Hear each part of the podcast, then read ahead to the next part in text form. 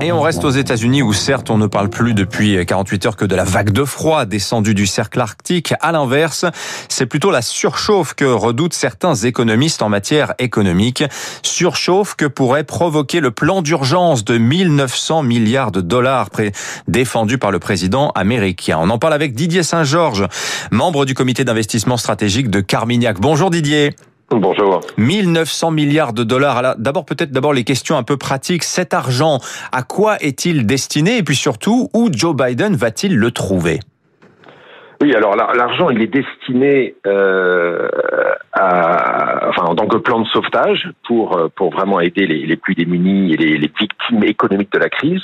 Et ce qu'il faut vraiment bien comprendre, c'est qu'il est aussi considérable parce qu'il essaie de tirer les, les, leçons du traitement de la crise précédente. Maintenant, on a une crise tous les 10 ou 12 ans. Et la grande leçon euh, qui avait été tirée du traitement de la crise précédente, c'est que si s'agit uniquement pour les banques centrales de déverser de la liquidité, eh bien, le constat a été fait au, fil des années qu'il y avait deux conséquences. La première, c'est que toute cette liquidité avait un effet relativement limité sur l'économie réelle et sur les emplois, la base industrielle, et en revanche faisait monter le prix des actifs financiers. Euh, donc la, faible euh, efficacité économique fait que, en gros, la trajectoire économique euh, qui précédait la grande crise de 2008 n'a jamais vraiment été retrouvée. Donc il faut s'y prendre autrement. Et puis la deuxième chose, c'est que le traitement de la crise par la liquidité a créé des inégalités absolument considérables. Et donc aujourd'hui, la majorité démocrate menée par Biden veut absolument traiter cette nouvelle crise autrement que par simplement les banques centrales, et donc le fait de manière budgétaire. Donc c'est quelque chose de, de, nouveau et qui tient, tient tire les leçons vraiment de la crise précédente. Et dans ce schéma-là, ce qui répond à votre question, les banques centrales servent non pas à simplement déverser des liquidités comme après 2008, mais servent simplement à financer euh, les dépenses du gouvernement en achetant la dette qui sera levée par le gouvernement. D'accord, donc ce seront des emprunts euh, auprès des, sur les marchés qui vont être faits, euh, Didier, pour, être, pour parler clairement. Hein.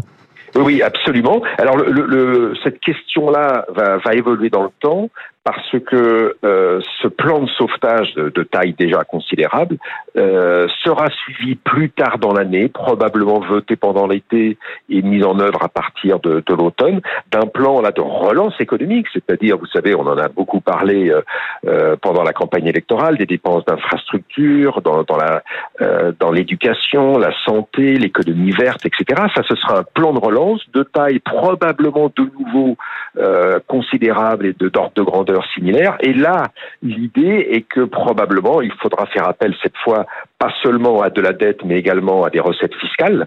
Et donc, l'idée qu'à partir de 2022, il y ait un début de hausse d'impôts pour, euh, continuer de financer ces, ces dépenses budgétaires. Alors, j'évoquais euh, à l'instant dans le journal le fait que, eh bien, on constate une remontée des taux obligataires, hein, c'est-à-dire le, le, les taux d'intérêt euh, des emprunts d'État. On est autour de 1,30 en ce qui concerne les États-Unis, assez loin des 3 à 3,5% auxquels on était habitué il y a de cela encore 18 mois, Didier.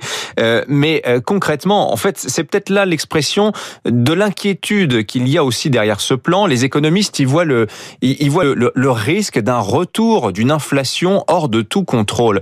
Pour le profane qui comprend pas très bien comment marche l'inflation, Didier, qu'est-ce que ça signifie concrètement? Alors il y, a, il y, a, un grand débat. Je peux vous dire que les, économistes se déchirent là-dessus. Donc euh, je ne vais pas prétendre vous donner la, la, la, science exacte en la matière. Les économistes euh, euh se creusent vraiment la, tête sur le sujet euh, parce que les, les dix années passées ont montré que euh, on peut déverser énormément de liquidités, finalement ça ne crée pas d'inflation, euh, c'est moins qu'on puisse dire, alors que en 2009, les économistes craignaient vraiment que le fameux quantitative easing crée de l'inflation. Et alors cette fois-ci, ils sont de nouveau euh, euh pour une partie d'entre eux inquiets qu'il y ait inflation parce que le raisonnement consiste à dire euh, toute cette liquidité qui normalement, d'après les, vieux économistes monétaristes, créer la liquidité parce que s'il y a plus d'argent que de biens disponibles, eh bien le prix de ces biens devrait monter. Ça ne s'est pas produit parce que l'argent en question n'a pas vraiment été disponible. Il a été certes déversé par les banques centrales, mais comme je le disais, il est davantage allé dans le prix des actifs financiers que dans la, poche des, consommateurs. Or, cette fois-ci, il va se passer quelque chose de différent, c'est-à-dire que les gouvernements eux-mêmes, et c'est vrai pour l'Europe aussi, hein, dans une certaine mesure, les gouvernements eux-mêmes se chargent que l'argent aille bien dans la poche des consommateurs via des, subventions, des chèques, des soutiens à l'emploi, etc.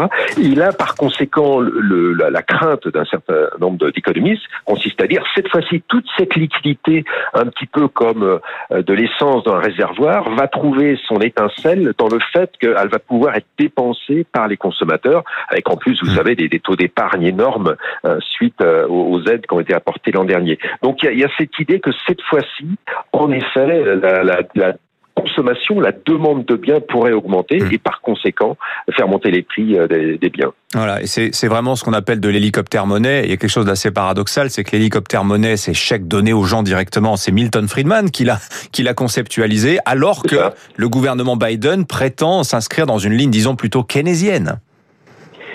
Oui, enfin, euh, Milton Friedman ne, ne, recommandait pas la, la, la monnaie. Il, il, a effectivement conceptualisé le, le principe, euh, mais là, on est effectivement dans une politique vraiment keynésienne, c'est-à-dire de dépenses par le gouvernement pour relancer l'économie. Euh, et vous regardez la, ligne de fracture entre les économistes, tous les économistes keynésiens, effectivement, euh, Paul Krugman en tête, soutiennent complètement, complètement cette politique-là. Mais, mais vraiment, c'est quelque chose de presque révolutionnaire hein, quand, quand on regarde les ordres de grandeur.